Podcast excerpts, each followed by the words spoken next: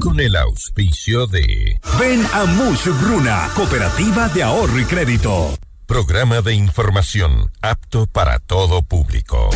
FM Mundo 98.1 presenta Notimundo a la carta. 60 minutos de información actualizada y entrevistas a profundidad. El mejor noticiero a la mitad de la jornada.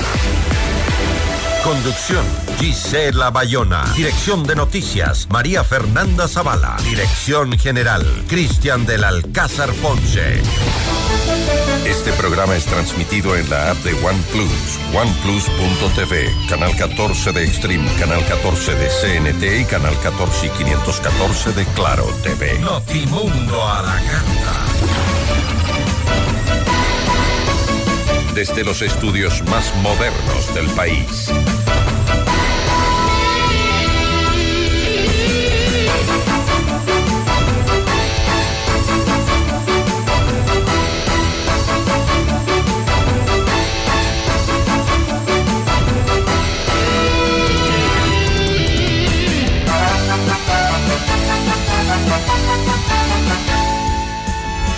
¿Qué tal? ¿Cómo están? Muy buenas tardes con todos. Gracias por acompañarnos con la información en Notimundo a la carta. Les saluda Gisela Bayona.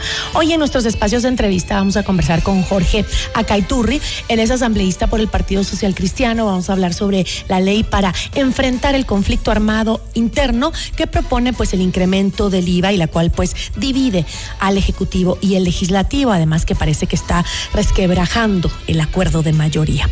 También nos va a acompañar Lourdes Tibán. Ella es prefecta de Cotopaxi ella hizo una denuncia en sus redes sociales sobre una estafa que eh, lamentablemente en la que cayó y que se está volviendo muy común en el país, así que hay que estar alertos también, alertas también de este tipo de estafas que conversaremos con Lourdes Tibán. Bienvenidos. Titulares de Notimundo a la carta. El 92.5% de instituciones educativas de todo el país regresaron a clases presenciales desde este lunes. El bloque de seguridad integrado por militares y policías realizó intervenciones en varias cárceles del Ecuador. Entre los hallazgos están armas, municiones, explosivos y droga. Seis presos líderes de grupos terroristas fueron trasladados a la cárcel de máxima seguridad La Roca. La canciller Gabriela Sommerfield asegura que Ecuador no reconoce el gobierno de Nicolás Maduro. La Cancillería confirma que el ex eh, vicepresidente Jorge Glass permanece en la Embajada de México en calidad de huésped. El movimiento Revolución Ciudadana hace un llamado a la racionalidad del gobierno para evitar el incremento del IVA. Masacre en Vinces. Cinco personas fueron asesinadas y ocho resultaron heridas tras una balacera en el cantón. La policía decomisa casi una tonelada de cocaína en Manabí. La droga está valorada en 20 millones de dólares. Más de 100 bomberos combaten el incendio forestal en la Reserva Ecológica El Ángel en la provincia de Carchi. Alrededor de 900 hectáreas han sido consumidas. En lo internacional, la opositora venezolana María Corina Machado anuncia que no abandonará su candidatura presidencial luego de que el Tribunal Supremo de Justicia ratificara su inhabilitación política. Agricultores franceses anuncian protestas por un tiempo indefinido en París a partir de este lunes para exigir mejoras en sus remuneraciones. Notimundo a la carta. Buenas tardes y bienvenidos. Notimundo a la carta, una opción para mantenerse informado. Ahora las noticias.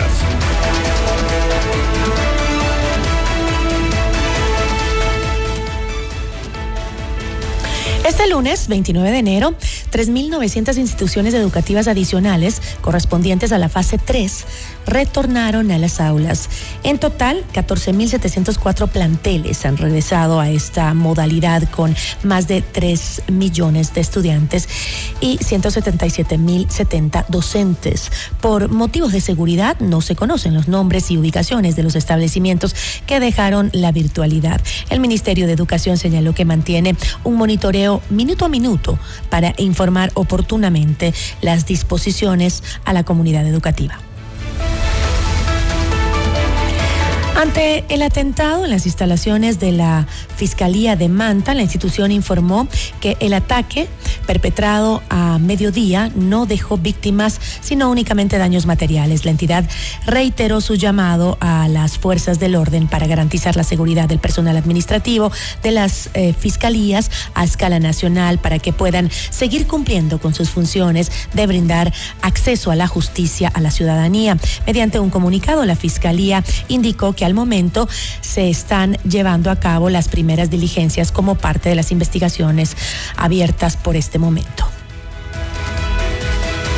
La Policía Nacional y las Fuerzas Armadas ejecutaron un, un operativo en el Centro de Privación de Libertad de Chimborazo para realizar el registro de armas y mantener el control de este centro penitenciario. Las acciones fueron realizadas eh, por el bloque de seguridad y entre los resultados está el decomiso de un arma de fuego tipo revólver calibre 38 milímetros, dos tacos de explosivos, mil gramos de droga, 200 litros de licor artesanal, varias armas como eh, cortopunzantes, un chaleco antibalas, siete televisores y otros objetos prohibidos. Como parte de los operativos para retomar el control en las cárceles, los uniformados también intervinieron este sábado 27 de enero en el Centro de Privación de Libertad de Cotopaxi, donde se decomisó 43 relojes, 16 celulares, una radio de comunicación, cámaras de video vigilancia y 120 dosis de droga. Ese mismo día, de manera simultánea, el bloque de seguridad ingresó a la penitenciaría del litoral, donde se incautaron tres pistolas, 489 municiones y celulares. En la cárcel de Morona Santiago, la intervención dejó como resultado el decomiso de dos armas de fuego, 22 municiones, 45 dosis de cocaína, 100 dólares y dispositivos electrónicos como celulares y también computadoras. Seis presos, líderes de organizaciones criminales, fueron trasladados desde el Centro de Rehabilitación Social de Varones a la cárcel de máxima seguridad de La Roca el domingo 28 de enero. El cambio de los privados de libertad estuvo a cargo de las Fuerzas Armadas y personal táctico de inteligencia y de investigación de la Policía Nacional. El primero en ser llevado a la roca, ubicada en el complejo carcelario de la vía Guayaquil-Daule, fue Carlos Mantilla, alias Choclo, líder del grupo terrorista de los Lagartos. Pasada las 15 horas, los uniformados trasladaron a William Alcíbar, quien estaba en el pabellón número 12 de la penitenciaría del litoral. A él se sumaron Jesús Burgos, Richard Álvarez, Javier Chingigana y Bernardo Segura Vera. Durante los traslados también se realizaron allanamientos en varios pabellones de la penitenciaría en donde se hallaron armas de fuego de grueso calibre, municiones, droga y también dinero. Cinco personas fallecieron y ocho resultaron heridas tras una balacera registrada, registrada la noche del sábado en el cantón Vinces, provincia de Los Ríos. El ataque armado se produjo en los exteriores de una vivienda ubicada en la avenida Walter Andrade y José Echeverría, donde se habían reunido un grupo de amigos para participar de un festejo. Pasadas las 20 horas, hombres armados llegaron en dos camionetas y dispararon contra todos los que estaban en el lugar. La policía informó que entre los heridos está un adolescente. Asimismo, investiga si la masacre tendría relación con un golpe al narcotráfico efectuado por las Fuerzas Armadas.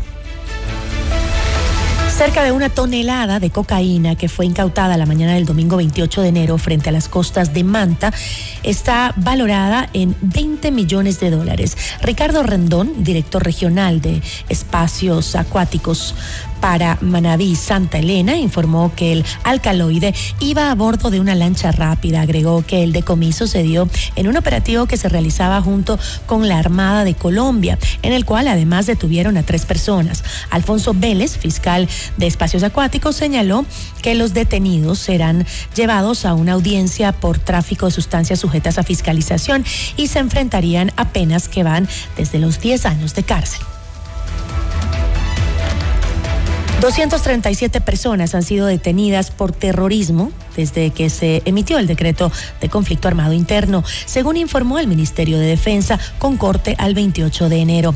La cartera de Estado publicó un informe que además detalla que desde el pasado 9 de enero se detuvo a 4.181 personas, un promedio de 220 aprendidos diarios en todo el país. Esto es el resultado de los 51.206 operativos realizados de manera conjunta entre la policía y las Fuerzas Armadas. Además, se reportan seis terroristas abatidos, uno más que la semana anterior, mientras que el número de policías fallecidos se mantiene en dos. Asimismo, el ministerio eh, dijo que se incautaron más de 88 mil dólares y 5 mil 285 explosivos.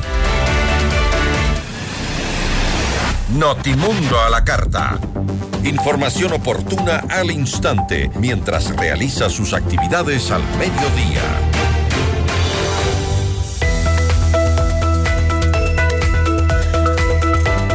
Te preguntes cuánto te costaría un seguro. pregúntate mejor cuánto te costaría no tenerlo. En Credit Seguros tenemos la respuesta y la solución con la mejor asesoría y el acompañamiento en el proceso. Contáctanos al 099-978-1822 o también, también nos puedes buscar en redes sociales como arroba Credit Seguros. Y recuerda que Credit Seguros se escribe con K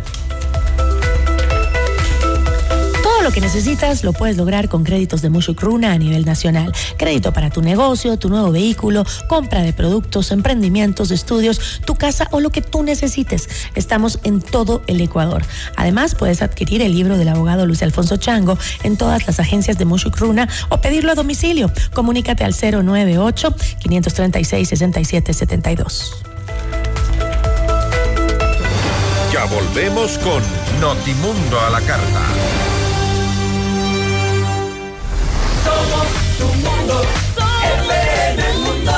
Sigue nuestra transmisión en video FM Mundo Live por YouTube, Facebook, X y en fmmundo.com. Somos FM Mundo. Comunicación 360.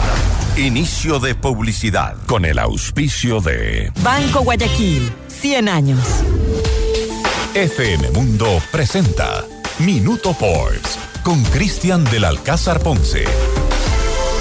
Bienvenidos en FM Mundo, es el Minuto Forbes, según el boletín de cifras de enero 2024 del Ministerio de Producción, Comercio Exterior, Inversiones y Pesca. Los 10 acuerdos comerciales que tiene Ecuador sumaron 6.652 millones de dólares en exportaciones y 8.900 millones en importaciones. Esto se traduce en una balanza comercial negativa de 2.248 millones. Las exportaciones e importaciones son el tira y afloja del comercio exterior. Bajo un semáforo verde, amarillo y rojo, la balanza comercial define el beneficio de las partes. Rojo si es que las importaciones son más que las exportaciones, verde si pasa lo contrario y amarillo si se llega a un punto de equilibrio, es decir, un beneficio nulo para todos los actores nacionales. Suscríbase ya a Forbes Ecuador en www.forbes.com.es. FM Mundo presentó Minuto Forbes con Cristian del Alcázar Ponce. Patrocinado por. Con Banco Guayaquil, ahorra y gana el 5.5% de interés sin abrir otra cuenta. Solo abre tu app e ingresa a la función Meta. Fija el monto mensual, programa el tiempo de ahorro y listo. Crea tu meta ahora y empieza a ganar el 5.5% de interés.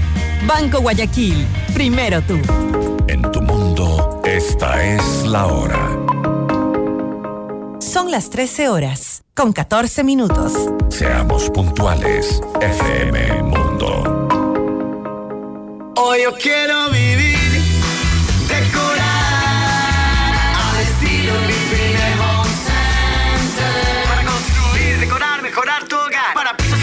tenemos más. ¿Quieres mejorar tus ambientes? Hoy Home Center está aquí. Queremos verte sentir y vivir los acabados, Home Center. Decora tus sueños. Al estilo Mi Fine Home Center. ¿Aló? Prima, ¿cómo está? ¿Cómo va el negocio? Bien, prima. Le hice caso y aumenté los productos gracias al crédito Muchugruna. Qué bueno, prima. Y ahora están en todo el Ecuador. Cuéntele a la familia.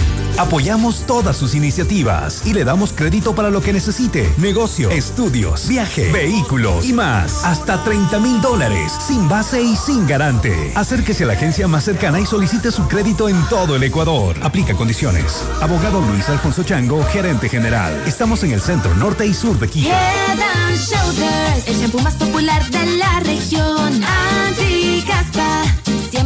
Super y en el bodegón. Consigue tu versión en la tienda, tu barrio, en Sachetón. Su limpieza, limpia y renueva por montón. Rosa, suavidad, suave y manejable como esta canción. Head and Shoulders. Somos tu mundo. FM Mundo. Somos FM Mundo. Comunicación 360. Fin de publicidad. Este programa es transmitido en la app de OnePlus, oneplus.tv, canal 14 de Extreme, canal 14 de CNT y canal 14 y 514 de Claro TV. Continuamos en Notimundo a la Carta, una opción para mantenerse informado con Gisela Bayona.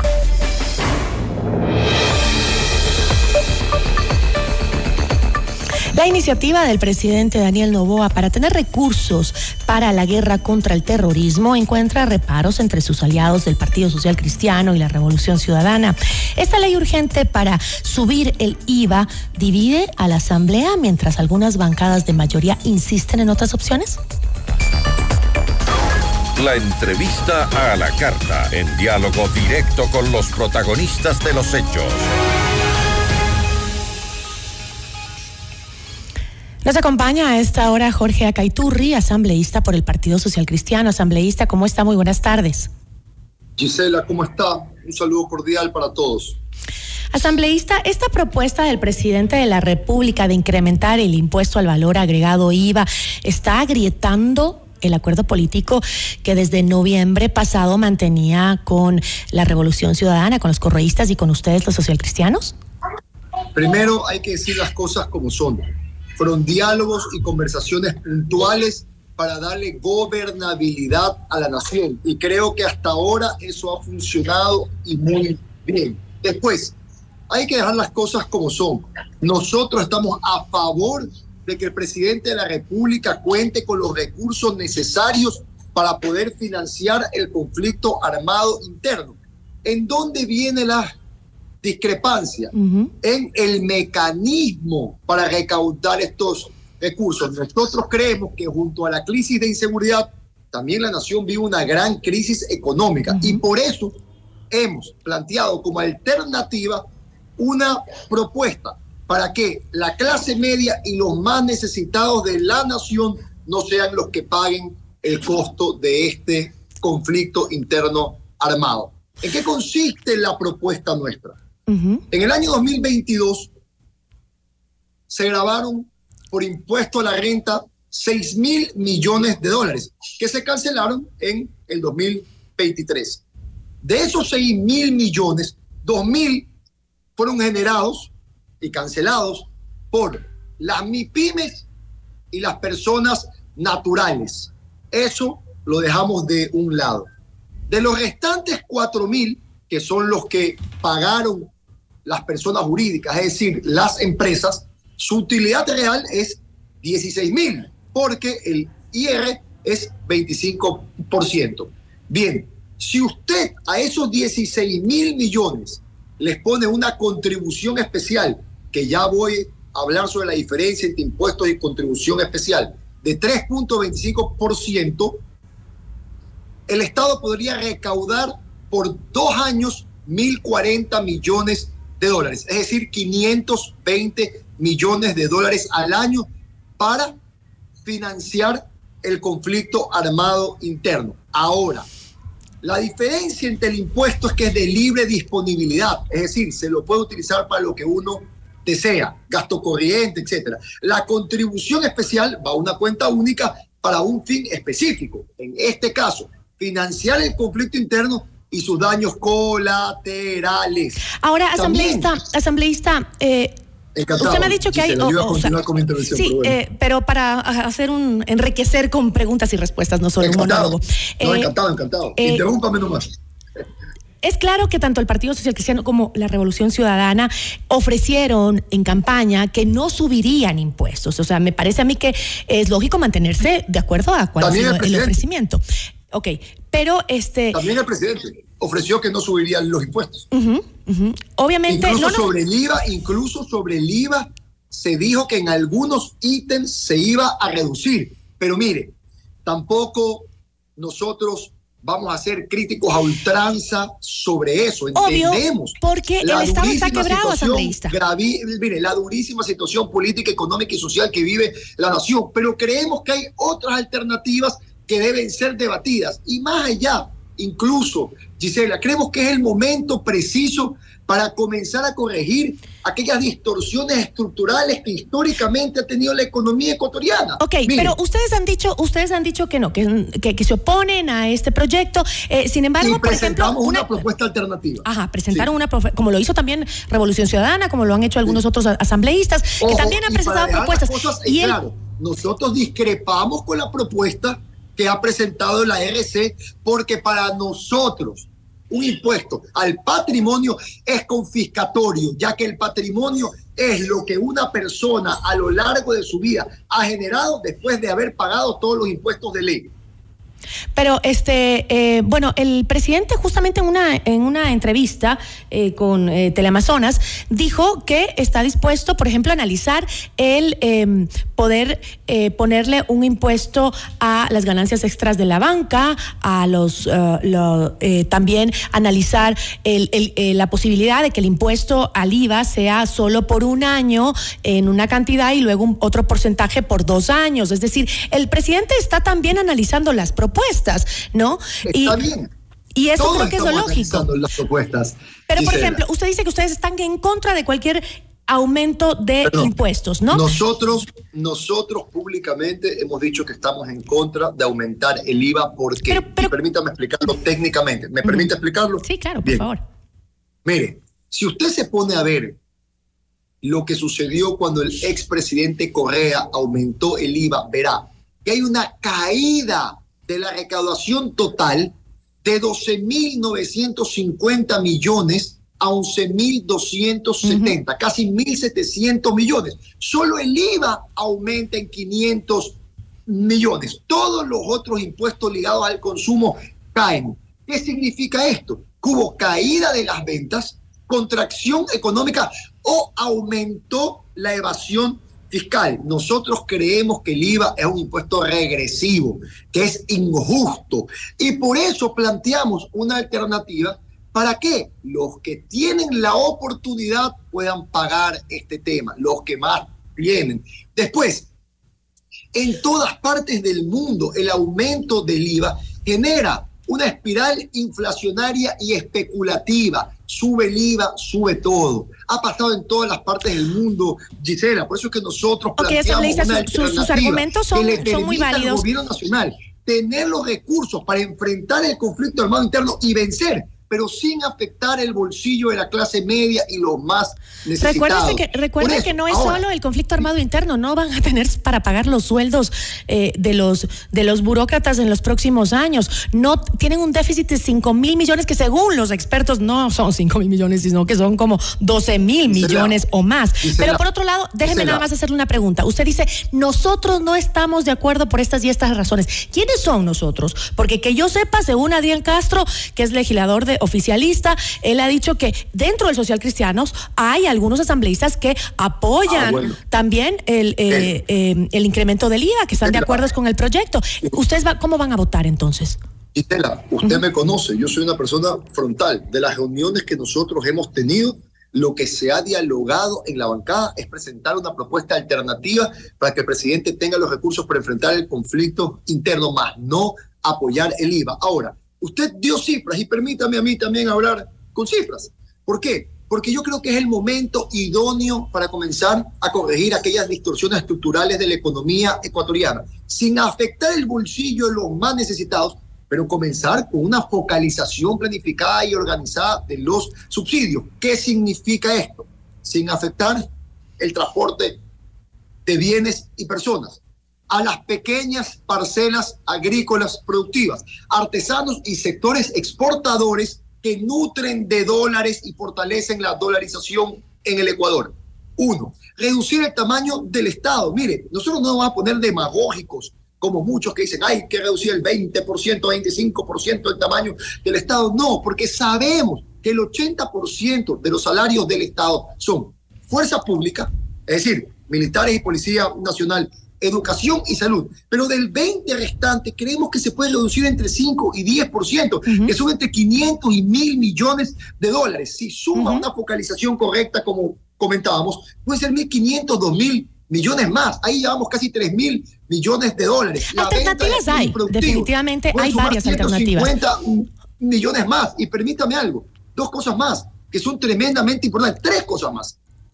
Una, la reestructuración de la deuda externa, pues, que tiene asfixiada a las finanzas públicas. Mire, nosotros en el primer económico urgente reperfilamos la deuda interna, es decir, con el IES, Banco Central y etcétera. ¿Por qué no hacerlo con los agentes internacionales? Si bien es cierto, hay muchos que van a decir, nosotros no reestructuramos deuda, pero sí te pueden dar un crédito por la misma cantidad de lo que debes en mejores condiciones, con años de gracia, intereses más bajos y periodos de pago más largos. Okay, ya ah, lo hemos visto. Y también para, para liquidar burocracia también hay crédito. Déjeme terminar un segundito mi exposición, por favor. Después, hay dos temas más. El ITT, yo desde la campaña y lo conversé ya en una nota que tuve con usted. Pero déjeme preguntarle, porque esta no es una exposición, esto es una entrevista. Entonces no le puedo dejar hablar solamente porque tenemos muy poco tiempo y hay muchas cosas que le quiero preguntar. Eh, sabemos ya que el social cristiano tiene propuestas, como la tiene también la Revolución Ciudadana y los demás partidos. Pero este. Eh, eh cuénteme una cosa, si es que. Propuesta, al menos. Pero es que ya, a ver, si no es un monólogo asambleísta, pues. esta insistencia del Ejecutivo puede hacer que se rompa totalmente el acuerdo de mayoría en la Asamblea o es tan solo un impasse que se pueda subsanar? O sea, ¿usted cree que... Cuando se dieron las conversaciones y los diálogos, y lo conversamos con usted, eran conversaciones y diálogos con líneas rojas. El Partido Social Cristiano siempre tuvo como línea roja el tema de los impuestos. Nosotros hemos sido frontales en esto desde un inicio, pero también somos propositivos y no creemos que ningún partido se pueda cerrar en banda ante una situación tan dura como la que vive la nación, pero creemos que nuestra alternativa tiene que ser estudiada, tiene que ser debatida. Como la de todos. Es pero una propuesta idónea para no afectar el bolsillo de los más pobres de la nación. Aumentar el IVA puede generar contracción en la economía ecuatoriana y tener un efecto distinto. Pero si ya vamos a hablar de todas estas cosas, por ejemplo, para terminar mi exposición, el ITT. Oiga, las cosas en la vida se deshacen como se hacen. No es lógico que, estando en una situación de crisis económica gravísima, se queden 870 millones de dólares netos bajo tierra. Creo yo que la consulta debe aprovecharse para volver a incluir esta pregunta. Eso sí, con ciertas características, porque muchísimos jóvenes que votaron porque el petróleo se quede bajo tierra, lo hicieron porque sin lugar a duda hay una corriente de cuidado del ecosistema mucho más grande ahora que antes, pero también porque sienten que estos recursos se van a la corrupción y al gasto ineficiente. Pero si nosotros logramos que estos recursos vayan a un fideicomiso auditado exclusivamente para seguridad, educación y salud, que impulse la seguridad, la paz, la tranquilidad y el desarrollo ¿Pero ¿por qué insiste, asambleísta? Sin lugar a dudas la gente va a votar a favor. Otro tema importante, asambleísta. La CEPAL ha hecho un documento en el cual, entre todos los tributos en el Ecuador, hay una evasión fiscal de casi 6 mil millones de dólares. Y permítame Ahora sí me va a dejar, ¿me va a dejar preguntarle. O, o, le dejo nomás el micrófono porque hable solito. A ver. Este, ¿por qué cree usted que el gobierno insiste tanto en este tema a sabiendas de que ustedes estaban opuestos a, poner más impuestos, a sabiendas que sus otros aliados, el correísmo, estaban también eh, eh, en contra de subir impuestos y lo habían anunciado en campaña. dentro eh, de su bancada, como le decía yo, he escuchado voces distintas. Algunos que dicen que es una traición, que no se puede, porque previamente se había acordado hacer un análisis de todos los proyectos con este, este acuerdo, ¿no?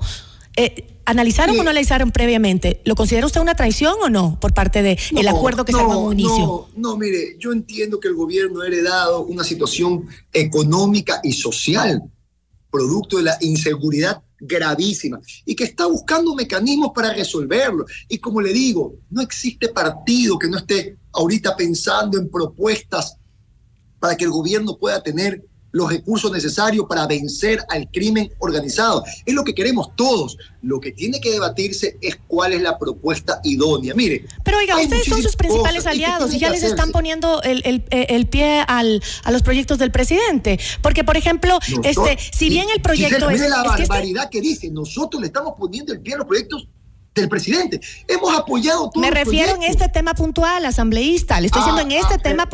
ah, no, pero a lo que me refiero es que. Está hablando en plural. Digo, los proyectos o sea, en este tema, en este tema puntual, tal vez me equivoqué en ese, en ese término.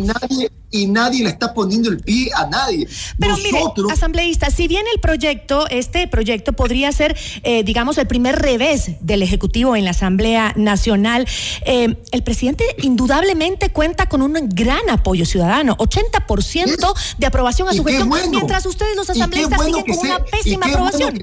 Y qué bueno que sea así, pero nosotros estamos siendo coherentes entre lo que pensamos, lo que decimos y lo que hacemos. Y vuelvo y le repito, por más que se quieran hacer especulaciones, no existe tal especulación, nadie le quiere meter el pie al presidente. Lo que queremos es encontrar el mecanismo idóneo para que la patria pueda salir adelante, para que venzamos al crimen organizado, para que el gobierno tenga los recursos para enfrentar el conflicto, pero sin afectar a la clase media, trabajadores y más humildes de la nación. Mire, usted habló sobre el presupuesto.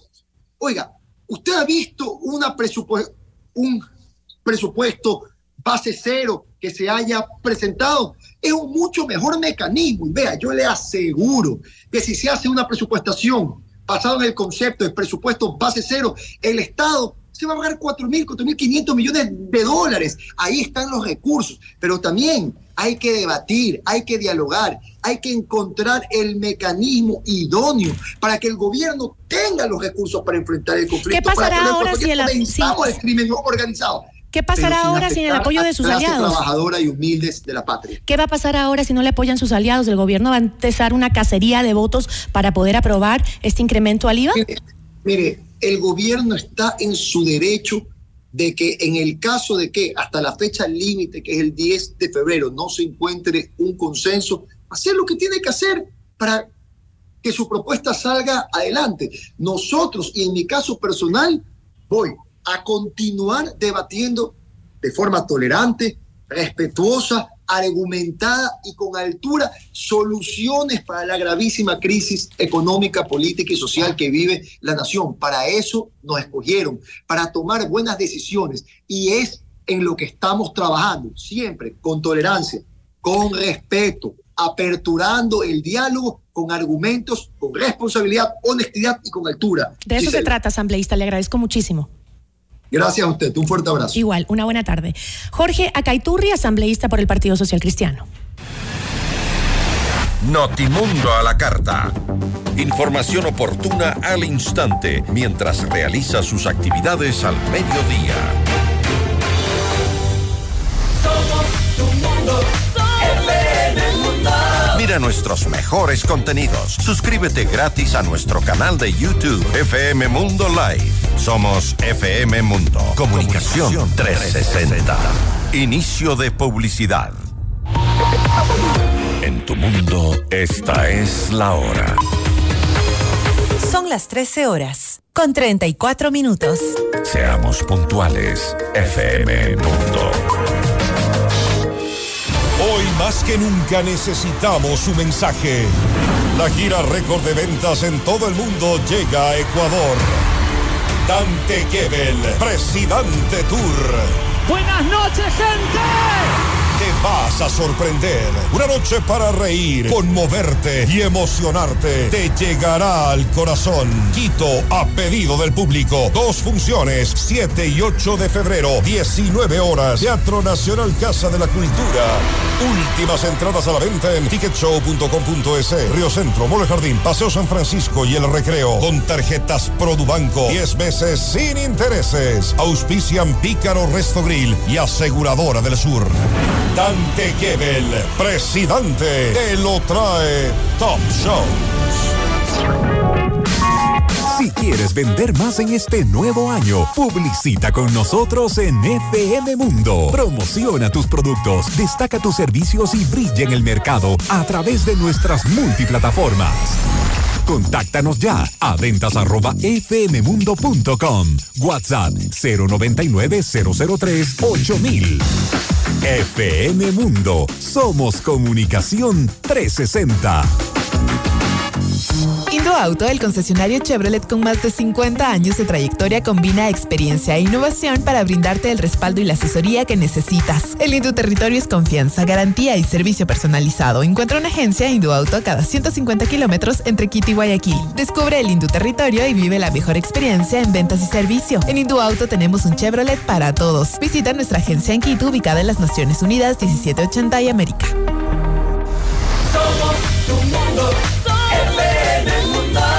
FM Mundo. Comunicación 360. Fin de publicidad. Le invitamos a escuchar nuestro siguiente programa. 14 horas. Café FM Mundo. Con Nicole Cueva, Carla Sarmiento y Marisol Romero. Este programa es transmitido en la app de OnePlus, oneplus.tv, canal 14 de Extreme, canal 14 de CNT y canal 14 y 514 de Claro TV. En 98.1 continuamos con Notimundo a la carta. Notimundo a la carta, una opción para mantenerse informado. Ahora las noticias.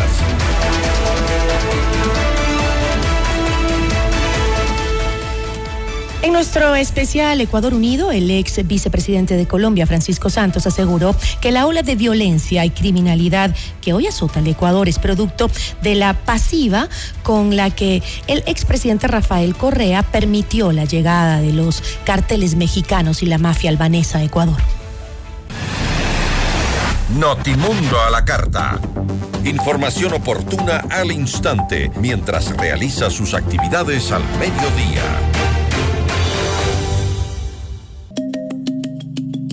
Hola, soy Patricio León desde la Ciudad de México y estas son las cinco cosas que debes saber a esta hora.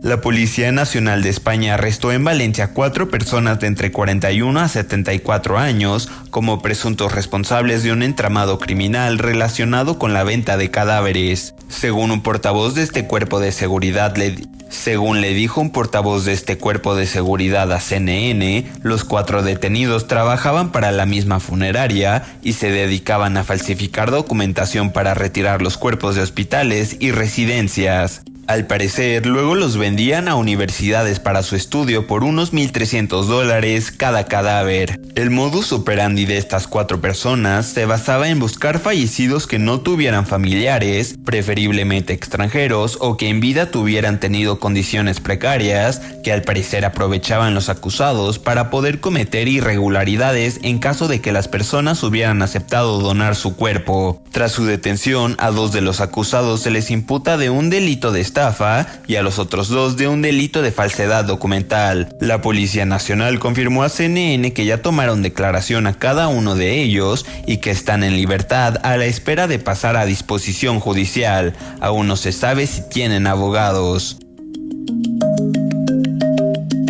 La Media Luna Roja Palestina informó que el quirófano del hospital Al-Amal de Khan Younis en el sur de Gaza cesó completamente sus operaciones en medio de los continuos bombardeos. Un portavoz de la organización añadió que las fuerzas israelíes asedían el hospital por octavo día consecutivo, con bombardeos y disparos en las inmediaciones del hospital. La organización humanitaria añadió que las intervenciones quirúrgicas se detuvieron a las 2 de la tarde hora local y lo atribuyó al agotamiento de los suministros de oxígeno. En una entrevista con el diario italiano La Stampa, publicada el lunes, el Papa Francisco confirmó que el 11 de febrero se reunirá con el presidente de Argentina, Javier Milei, en dos ocasiones en el mismo día uno durante un encuentro bilateral y otro durante el protocolario saludo del pontífice a las autoridades para la canonización de Mamá Antula, fundadora de la Casa para Ejercicios Espirituales de Buenos Aires. El presidente de Argentina, Javier Milei, y el Papa Francisco viven un cierto acercamiento tras una serie de polémicos dichos por parte del mandatario en los últimos años.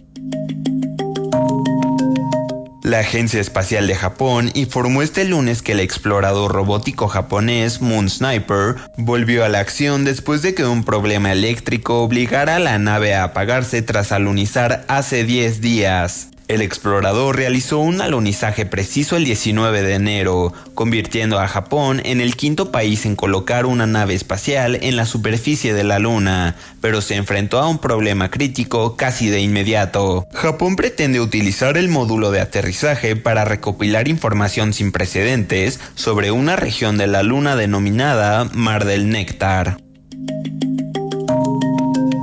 El Palacio de Kensington informó que Catherine, princesa de Gales, dejó el hospital y regresó a Windsor para continuar su recuperación de la operación abdominal a la que se sometió hace unas dos semanas. Un portavoz del palacio dijo que la princesa está recuperándose y que ella y su esposo, el príncipe William, estaban agradecidos con el personal del hospital por los cuidados que le han proporcionado. No está claro de qué fue operada la princesa de Gales, pero una fuente real dijo a CNN que la enfermedad de la princesa de 42 años no era cancerosa.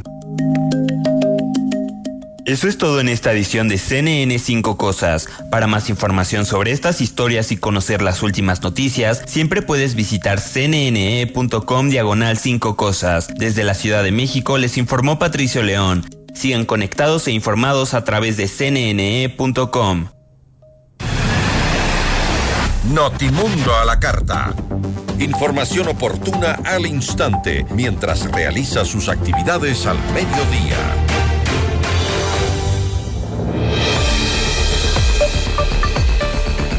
La prefecta de Cotopaxi, Lourdes Iván, alertó en un video publicado en su cuenta de la red social TikTok que fue víctima de una estafa. Esto habría sucedido a través de un mensaje de alguien que se hizo pasar por esta servidora periodista, Gisela Bayona.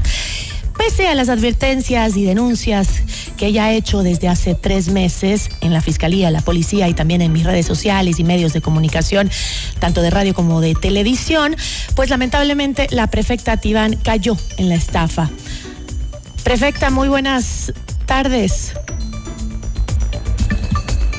Bueno, parece que eh, cortamos la señal. Tenemos justamente a Lourdes Tibán en vivo. Ahora sabemos que está haciendo un recorrido por su provincia y que eh, a ratos pierde la señal, pero Lourdes Tibán ya está con nosotros para conversar sobre este tema, justamente, sobre la estafa en donde se utilizó el nombre de esta periodista para sacar dinero apelando a la solidaridad de algunas personas. Eh, prefecta, ¿cómo está? Muy buenas tardes. Gracias por atender esta entrevista. Muy buenas tardes, qué gusto poder saludar em, y hablar de los temas que nos topan día a día. Ahora estoy en un recorrido de las vías de Tanicuchí, el sector del Cotopaxi, pero gracias por el contacto eh, vía Zoom. No, gracias a usted, eh, prefecta, y gracias también por esa publicación que tuvo eh, tantos retweets y tantos, tanto apoyo en las redes sociales. Le agradezco de verdad porque eh, no es la primera vez que pasa. Como yo decía ya, pues, y le contaba a usted anoche, esto ya va sucediendo tres meses. Yo hice la respectiva denuncia de que se estaban tomando mi nombre para llamar no solo a usted, prefecta, le cuento que han sido a varias autoridades de diferentes em, instituciones, también a políticos. Pero cuéntenos, ¿cómo fue que cayó usted en esta estafa? Claro, si me llaman a nombre tuyo, pues a nombre de Gisela Bayona, ¿cómo no le voy a contestar? Pero, ¿por qué no verificó y me llamó?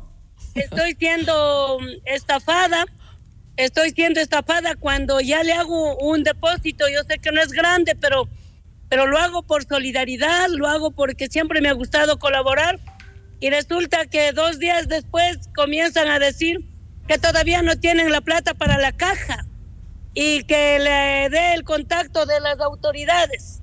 Entonces yo comienzo a moverme y digo, a ver, a ver, a ver, y pongo en la lista de los medios nacionales que tengo, alguien tiene el teléfono de Gisela Bayona y nadie me contesta. Y luego ya decidí hacer el video, creo que eso surtió mejor efecto, pero si tú hace tres meses has dado la señal de que está siendo utilizada, suplantada tu nombre para solicitar recursos económicos a los políticos, sí creo que debe haber una responsabilidad de dar seguimiento por parte de la fiscalía, por parte de los jueces, la inteligencia, ver desde dónde están llamando, si es de la cárcel, de dónde están llamando y no sé cuántas personas más habrán caído en las garras de la estafa, pero sí creo que esto deben tomarlo muy en serio, sobre todo la fiscalía, que entiendo que ya tienen el paradero de la persona que está haciendo esto, deberían eh, actuar y deberían poner un precedente. Bueno, sí, eh, Lourdes, es justamente el reclamo que hemos venido haciendo eh, yo precisamente a la policía que ya lo puso en manos de un juez y que el juez pues al parecer no para variar, la justicia no actúa a tiempo y de forma eficiente para darnos la seguridad. Como yo te decía en, el, eh, en la respuesta a tu posteo, de que lamentablemente parece que lo único que se puede hacer en este país es publicar estas cosas en redes sociales, porque no tenemos ningún apoyo de las autoridades. Estamos eh, y hay mucha gente que me escribe y me dice, mira Gisela, si eso te pasa a ti, que eres una persona pública y que tienes el acceso a ciertas autoridades para que por lo menos hacer presión y no te hacen caso, imagínate al ciudadano de a pie, al ciudadano común, ¿no? Tantos y tantos ciudadanos que estarán siendo estafados, pero en mi caso, más tarde, ojalá alcance a llegar. Ahora resulta que también eh, mm, clonaron la placa de mi auto. No me diga. ¿Cómo hicieron para clonar? me, ¿Para qué a pagar la matrícula. Ajá. mi auto es rojo, termina en 5. Resulta que ahora mi placa está en una camioneta doble cabina color plomo en Santo Domingo de los Áchilas. Uy, eso es muy peligroso. Y tengo que pagar 250 dólares de multa porque mi auto ha pasado la semana pasada en velocidad eh, máxima por... Um, por el sector Santo Domingo Quevedo. O sea, usted es la víctima y usted tiene que pagar las consecuencias de que le hayan clonado su, su placa. Ahorita ya le dije a mi abogado que por favor me haga el escrito. Yo tengo la placa original en mi carro, pero seguramente estos estafadores eh, cogieron la placa del carro y eh, tal vez van a hacer algunos asaltos, algo con la placa de mi carro pero al menos la policía que revise. Eh, la, la, placa debe decir color rojo, pero como están clonados, ahora asoma en la en el fotoradar mi placa en una camioneta doble cabina color plomo que está en Santo Domingo de los Águilas. Entonces, lastimosamente las autoridades no podemos ni siquiera confiarnos en lo que estamos haciendo. Yo que no tengo seguridad ni nada, eh, sí da mm, mucho que pensar que la gente está detrás de, de uno viendo qué es lo que hace y de dónde copiaron la placa de mi carro para clonar en un auto de diferente color.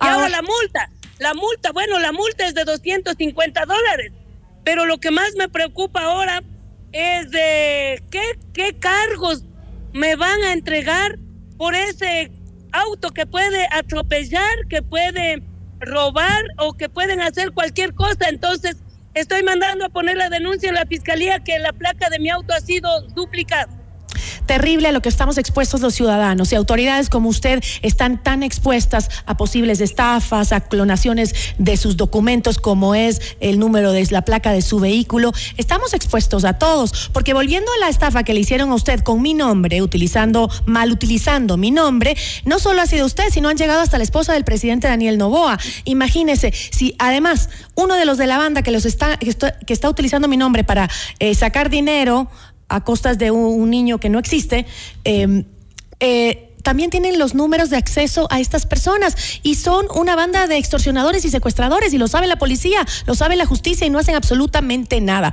Yo quiero decir, estamos en manos de quién? ¿Quién nos protege en este país ante estas terribles cosas? Lourdes, yo quiero agradecerle porque usted siempre con su simpatía, con su eh, carisma tan especial, logró llegar muy lejos con ese video, cosa que la gente se entere. y hay llegar a la otra Gisela Bayona. Ahora ya no sé si estoy con la estafadora o con la propia, pero creo que tú sí. Imagínate que yo tenía pactado para el día de hoy una entrevista con la estafadora, con la estafadora. a la 1 y 35 vía Zoom. Y tú también me dices que quieres una entrevista vía Zoom a la una y media. Entonces digo, ¿la verdadera o la estafadora? Entonces, bueno, ya me llamaste y me dijiste que era con la propia, porque ellos dicen que quieren hablar del tema fenómeno del niño a la una y 30 Imagínate, hasta me dieron cita para la entrevista de este día en la televisión. ¿Cuál sería tu recomendación? ¿Cuál sería tu recomendación, Lourdes, justamente para evitar que personas de buen corazón, porque creo que eso, ese es el problema, que muchos de los ecuatorianos tenemos un gran corazón cuando eh, nos tocan con esos temas humanos y a veces nos equivocamos y caemos en este tipo de estafas. ¿Cuál sería tu recomendación a la ciudadanía? A no confiarnos, a ser mucho más cautos, preguntar a otras personas qué está pasando. La otra vez pidieron a nombre mío diciendo, hola, soy Lourdes, mi hijo está enfermo, ayúdame con un crédito. Entonces, por suerte, mis primas me llamaron a decir, prima, ¿qué le pasó? Yo dije, no, no, no, mi guagua está por ahí, está caminando con las novias, creo que anda el guambra, no está nada enfermo, no le pondrán ni un centavo a la cuenta. Entonces hay que ir difundiendo que toda llamada por enfermedad, por secuestro, lo que sea, que primero nos informemos bien, dialoguemos con las familias para no caer. La solidaridad es un valor que no estamos negando a nadie, pero la estafa a nombre de la solidaridad, esto no lo vamos a permitir. Aquí tengo un montón de gente que estamos recorriendo, miren, estamos en Tani Cuchín. Ojalá aquí también no sea una estafa, me invitaron. Oh, Parece que perdimos la señal con Lourdes. Eh, habían otros temas que queríamos tocar justamente con Lourdes Tibán respecto eh, no solo a estas estafas de las que hoy ella es víctima, yo también soy otra víctima, pero este que está sucediendo mucho en las redes sociales cuando Lourdes puso esa denuncia en su red TikTok, eh, muchos comentarios eran respecto a mí me pasó lo mismo, también utilizaron mi nombre para esto y aquello.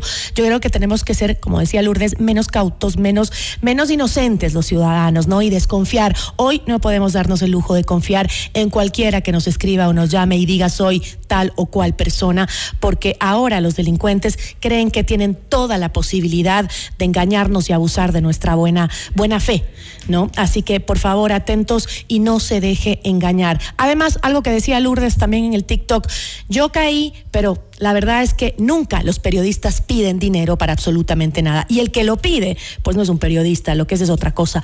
Pero así que que sepan bien que ningún periodista pide dinero para ningún tipo de ayuda, menos de una manera directa, a menos que sea un reportaje donde esté la persona necesitada, pero directamente el periodista nunca lo hace o más bien nunca lo debería hacer, por lo menos yo no lo hago. Y este, bueno, habían otros temas, no sé si la perdimos, no, no nos pudimos contactar. Bueno, estaba recorriendo la prefecta de Cotopaxi algunas zonas afectadas justamente por el fenómeno del niño. Eh, vamos a ir con más información.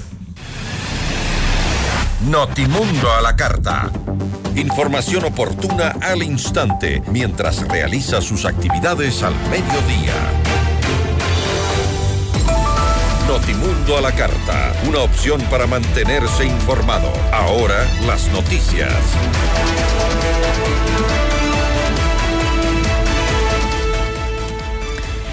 Sin consensos, el informe de mayoría elaborado por la Comisión de Desarrollo Económico fue tratado en primer debate el sábado 27 de enero vía telemática. En la sesión, el eh, se evidenció que las fuerzas políticas que respaldaron al gobierno en las primeras iniciativas que presentó a la Asamblea Nacional mantienen su rechazo a la medida de incrementar el impuesto al valor agregado IVA. En Notimundo al Día, Pierina Correa de la Revolución Ciudadana insistió en otras fuentes de recaudación para no afectar a la ciudadanía. Eh, queremos saber, todos sabemos que se necesitan ingresos. Ok, ¿alguien ha escuchado una planificación en el ámbito petrolero?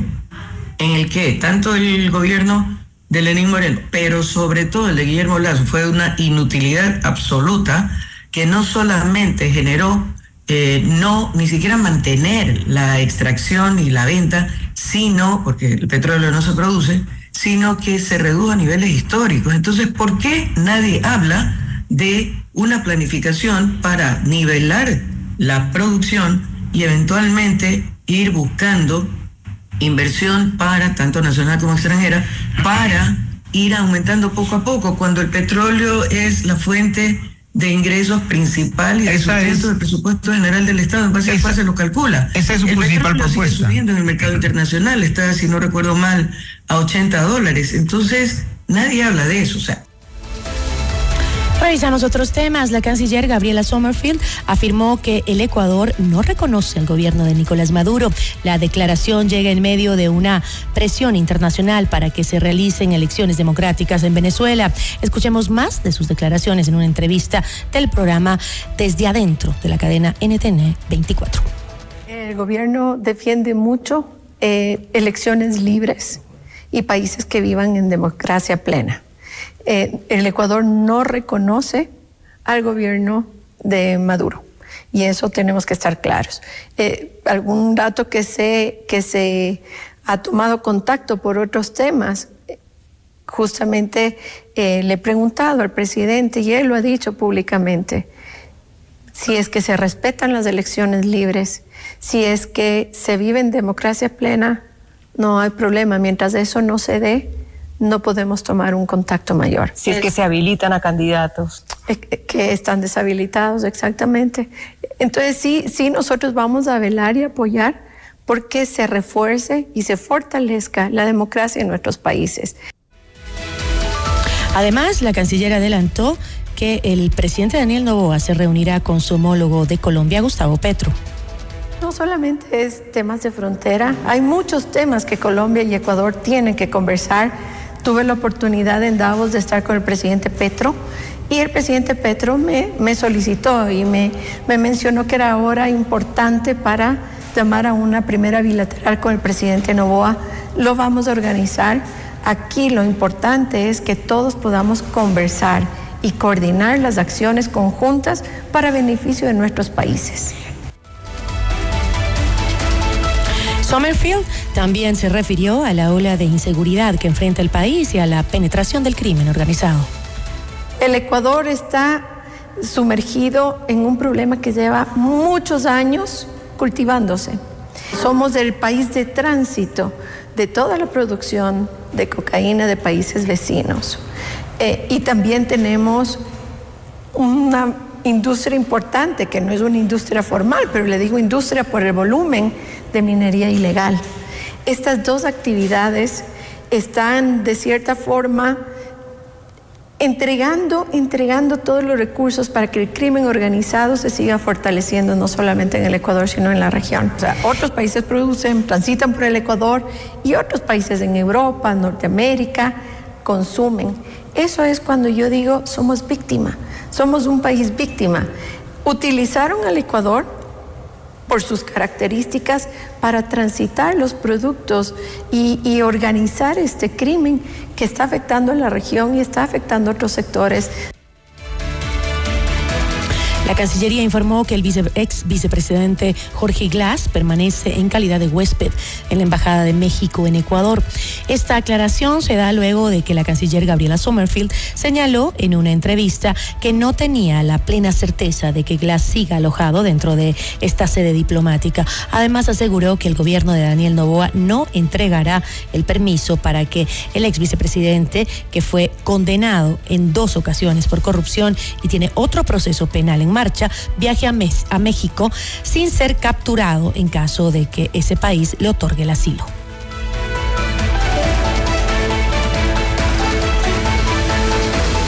Más de 160 bomberos trabajan para controlar el incendio en la Reserva Ecológica de El Ángel, en la provincia del Carchi. Efectivos del Cuerpo de Bomberos de Quito trabajan en la cumbre y además se establecieron tres grupos de trabajo junto al Cuerpo de Bomberos de Riobamba, comuneros y militares, para cubrir todas las áreas afectadas por las llamas. El Comité de Operaciones de Emergencia, COE, del Carchi, solicitó recursos especiales como radios de comunicación y helicópteros para enfrentar la emergencia. Además, analizan la declaratoria de emergencia.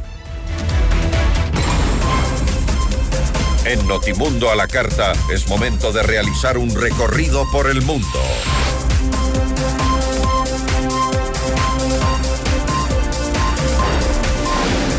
La opositora venezolana María Corina Machado anunció que no abandonará su candidatura presidencial tras el fallo del Tribunal Supremo de Justicia de ratificar su inhabilitación política por 15 años, lo cual impediría participar en las elecciones previstas para este 2024. Machado además calificó como un acto de delincuencia judicial la sentencia emitida por el tribunal. Es obvio que ellos van a hacer todo para tratar de impedir mi candidatura. Lo dijimos antes de las primarias y lo repetimos hoy. Nicolás Maduro no va a escoger el candidato de la gente, porque la gente ya escogió quién es su candidato. Punto. Sobre la fulana inhabilitación y la supuesta sentencia. Miren, nosotros les quitamos una excusa.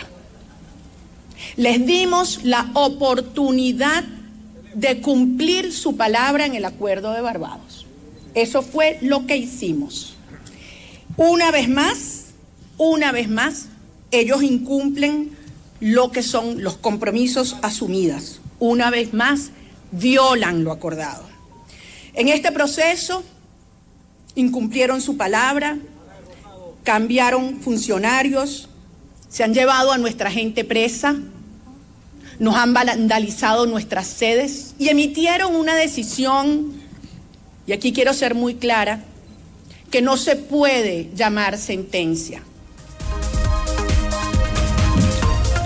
La Federación Nacional de Sindicatos de Explotaciones Agrícolas de Francia y la Asociación de Jóvenes Agricultores de la Gran Cuenca de París anunciaron un asedio a la capital por un tiempo indefinido mediante el bloqueo de las principales carreteras de acceso a la urbe a partir de las 14 horas de este lunes.